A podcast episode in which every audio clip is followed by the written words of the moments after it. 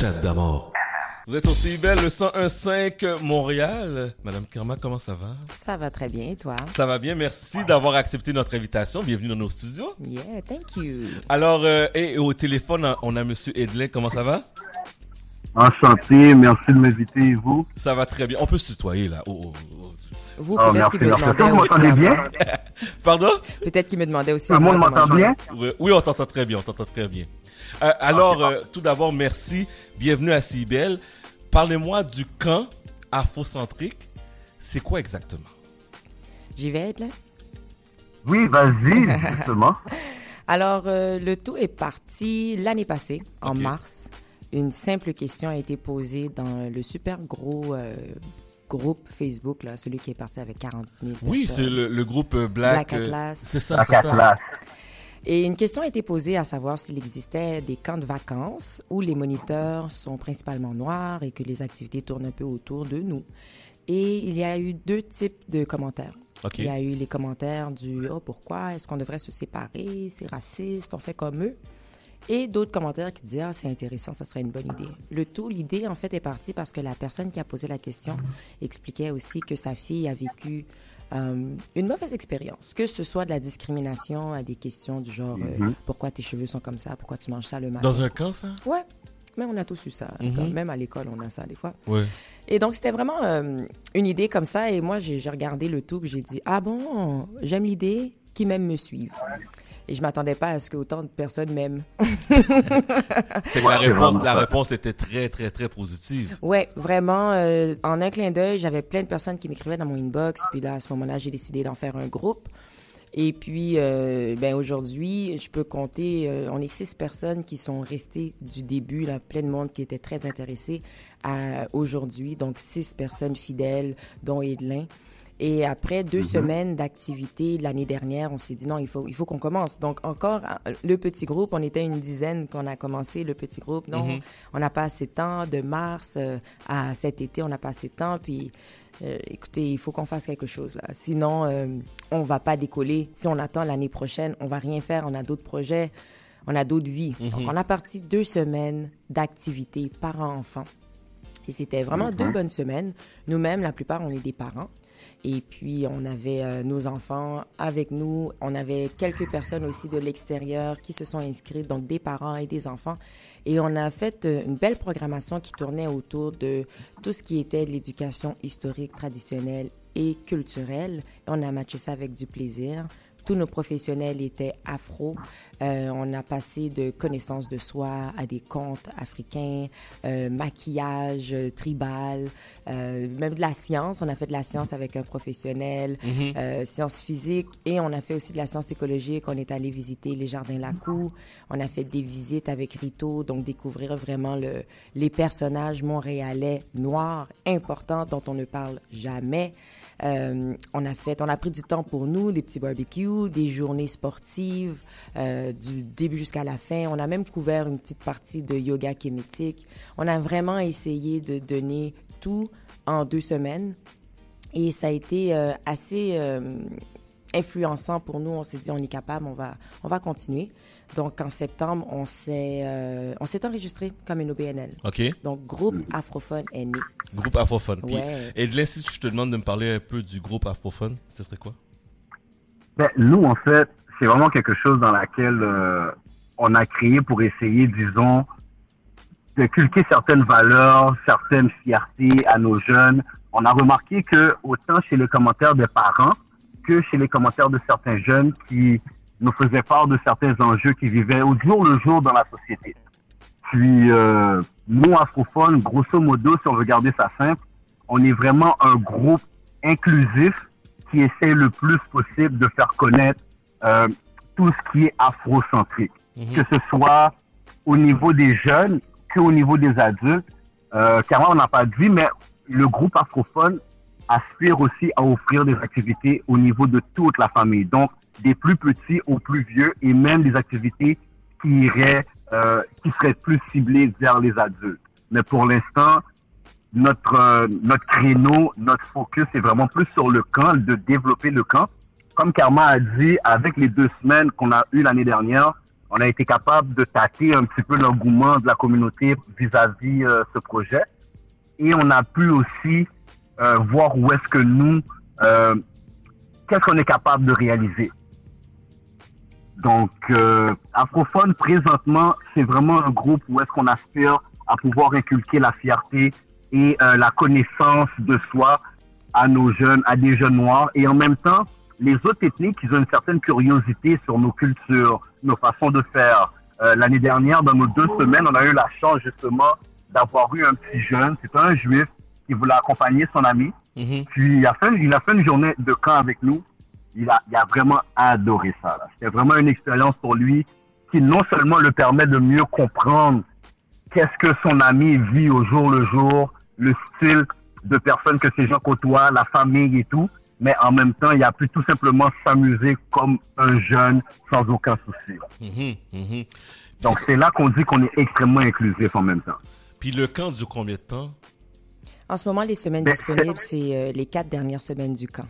Donc, on parle du 25 juillet au 19 août. OK. Avant ça, on a prévu des activités euh, un peu plus journalières. Euh, donc, euh, comme c'est notre vraie première année complète où ce qu'on doit aussi mettre sur pied l'OBNL et le projet du camp, on a eu quelques difficultés au niveau de tout ce qui est promotion. Donc, c'est sûr que les gens ne réfléchissent pas des fois, là, mais avoir une promotion qui part en retard, ça met euh, tu sais, du retard dans tout le projet. Ça affecte le tout. Ça affecte le tout. Ça affecte beaucoup, c'est sûr. Oui, surtout notre première année. Donc, on est en train de chercher de la crédibilité, de la notoriété. Donc, euh, les quatre premières semaines sont euh, vraiment... euh, c'est des journées euh, journalières. Donc, on a des mercredis et des mardis qui vont bientôt sortir d'ailleurs, où ce qu'on prévoit euh, la danse afro, des cours de tambour, euh, cuisine. Et on a aussi des excellents partenaires que je ne peux pas ne pas mentionner. Donc, euh, Empire Royal, Mhm. notre euh, notre partenaire qui euh, chez qui on s'installe pour faire euh, ces activités là parce qu'il faut euh, le matin et le soir avoir un endroit fixe même si on passe la journée dehors. Et Empire Royal euh, est avec nous euh, de A à Z euh, pour ce camp là donc c'est à Montréal Nord qui est super accessible euh, les gens de Repentigny, les gens de Rivière-des-Prairies, les gens de Laval, Saint-Léonard. Donc, c'est très, très, très accessible euh, comme endroit. Et on a prévu vraiment euh, offrir des journées journalières, euh, des journées euh, d'activité, pardon, en première partie de l'été et le camp en deuxième partie de l'été. Donc, qu'on ait un petit groupe, qu'on ait un grand groupe, ça se passe. C'est toute la journée? Un camp, ben, c'est, ben, les journées, oui, et de le camp 7 et également. Ouais, c'est comme une journée. On pourrait regarder une journée de camp, c'est semblable à une journée scolaire. OK. Donc, euh, le matin, il y a un service de garde, euh, il y a un service de garde le matin. Par la suite, il y a le camp qui commence à 9 h, qui termine à 4h30. Et par la suite, le soir, il y a un service de garde également pour les gens que, que, ça, que ça intéresse. Exact. C'est de 9, de 9 à 16. De 9 à 16. Le petit 30 minutes, il est dans le service de garde. Bon. Ah, excuse-moi, excuse-moi. C'est ouvert à tous, donc tout le monde peut s'inscrire. Il n'y a pas de quartier, quoi que ce soit. C'est que Non. vous habitez n'importe où dans, à travers l'île, vous pouvez vous inscrire. On peut s'inscrire. On a la seule limite, c'est l'âge, parce Ok. que on, on interpelle les jeunes de 5 à 12 ans. Mais comme on dit, il y a toujours des exceptions dans la vie. Donc, tu sais, les, les 4 ans qui sont plus vieux ou ce qu'en septembre, ils vont avoir 5 ans, sont aussi, euh, ils, ont l'occasion de pouvoir s'inscrire. Et idem pour les 12 ans qui vont tourner 13 ans également. Donc, euh, il y a une latitude. Et puis, euh, les journées vont être offertes. les parents ont- sont bien invités aussi. Ah, OK. Ouais, les parents sont invités. Des fois, il y a des gens qui ont des vacances, puis qui savent pas trop quoi faire, qui cherchent des activités. Au lieu d'aller à la ronde, là, dépenser 80 dollars par personne. Quand afrophone. Est-ce que c'est gratuit? Est-ce qu'il y a un frais pour ça? Il y a des frais. Ça va dépendre aussi de la journée. Exemple, euh, on a une journée qu'on est en train de monter qui contient de tir à l'arc. Donc, euh, c'est sûr que on doit payer les professionnels. Donc, il y aura des frais, euh, pas trop, pas trop élevés. On parle de quelque chose autour de 20 dollars par personne Ah, et ça pourrait même. aller maximum 40 dollars, tout dépendamment de l'activité. Ça, c'est pour la semaine. La fin de semaine, les samedis, on va euh, se retrouver à l'Afro-Musée. Euh, on, a, on est en train de préparer un beau petit projet avec, euh, avec Guy, Guy Mouchagaloussa Mhm. et Dorothy Williams. OK. Donc, euh, c'est vraiment une journée historique. On découvre d'autres personnages canadiens, noirs, bien sûr. C'est aussi toute la journée. Et on est en train aussi de travailler avec Jardin Lacou pour recommencer euh, nos visites là-bas. C'est vraiment un- une belle visite. C'est euh, les enfants l'année dernière, ils ont planté, hein, planté les pois. Ils ont ramené ça à la maison. Wow. Donc euh, c'est vraiment, euh, c'est de la science. de on la met les mains dans la pâte, euh, dans la terre, on plante, on comprend. Et le concept de Jardin Lacou, c'est que ce sont des, des fruits et légumes qu'on cultive chez nous en Haïti, euh, aux Antilles ou en Afrique. Donc, c'est plus ça qu'on voit. Et c'est vraiment bien, en fait. Puis, chaque activité va bien sûr avoir son prix, tout dépendamment de qu'est-ce qu'on doit dépenser. On essaye de ne pas euh, casser les deux poignettes des gens, mais le camp est spécialisé. OK. Donc, qui dit spécialisé, en- C'est ça, il faut garder ça en tête, là. Ouais. Qui dit spécialisé Exactement. dit en plus des moniteurs, il y a des professionnels à payer, il y a une spécialisation à payer. Donc, on se retrouve pas dans la même gamme que les camps à 50 dollars la semaine, par exemple. OK. Mais il y a des camps qui coûtent 500 dollars la semaine et on est très loin de ça. OK. euh, et- Edlin, ce serait quoi le message que Oui. tu enverrais aux jeunes pour venir au camp? Aux jeunes pour venir au camp, c'est simple.